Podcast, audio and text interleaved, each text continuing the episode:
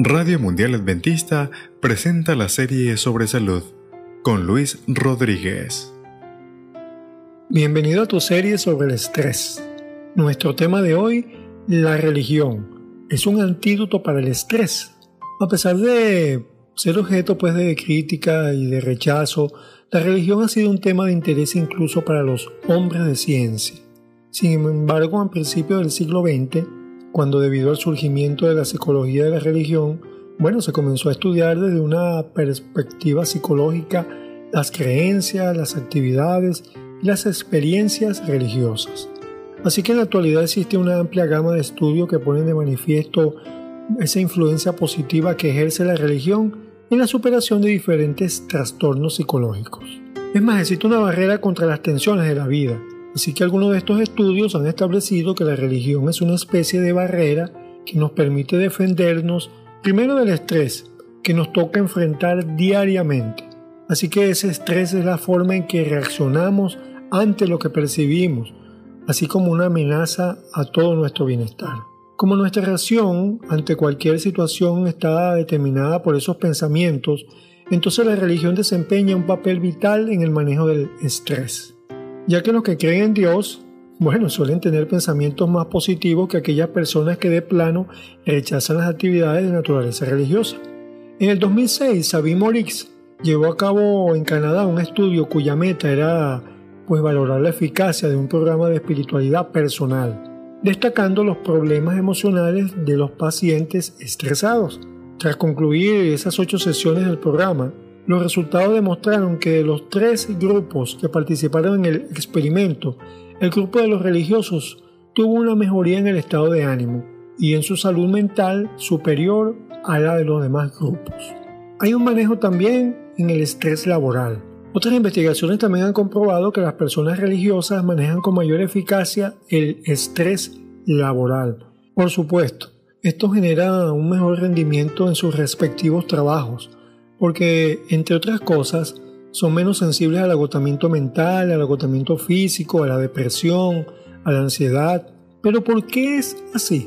Porque estas características favorables parecen estar influenciadas por su compromiso personal con Dios y porque su principal objetivo es vivir como lo pide su Creador.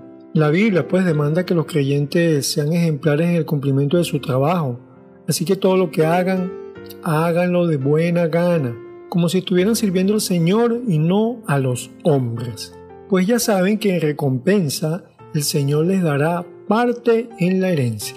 ¿Por qué ustedes sirven entonces a Cristo, que es su verdadero Señor? Eso se encuentra en el libro de Colosenses capítulo 3, versículo 23 y 24.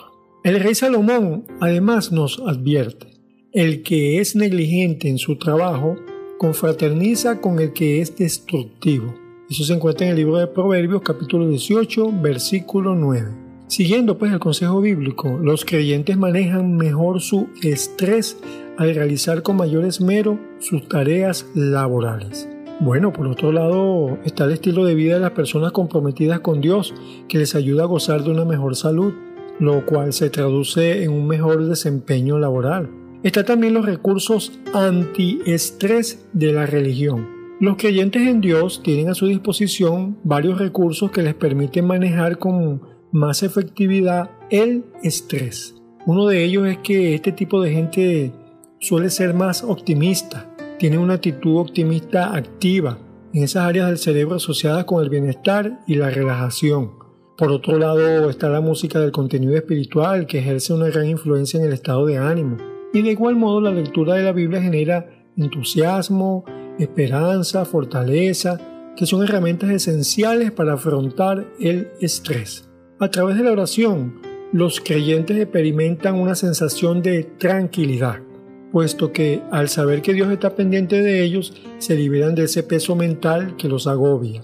En los seres humanos, la sensibilidad y la sensación de soledad, la falta de sentido de pertenencia, son factores que pueden generar estrés Así que formar parte de una comunidad religiosa suele ser beneficiosa en este aspecto, ya que, bueno, las iglesias fomentan actividades que motivan interacción social y fortalecen allí las relaciones personales.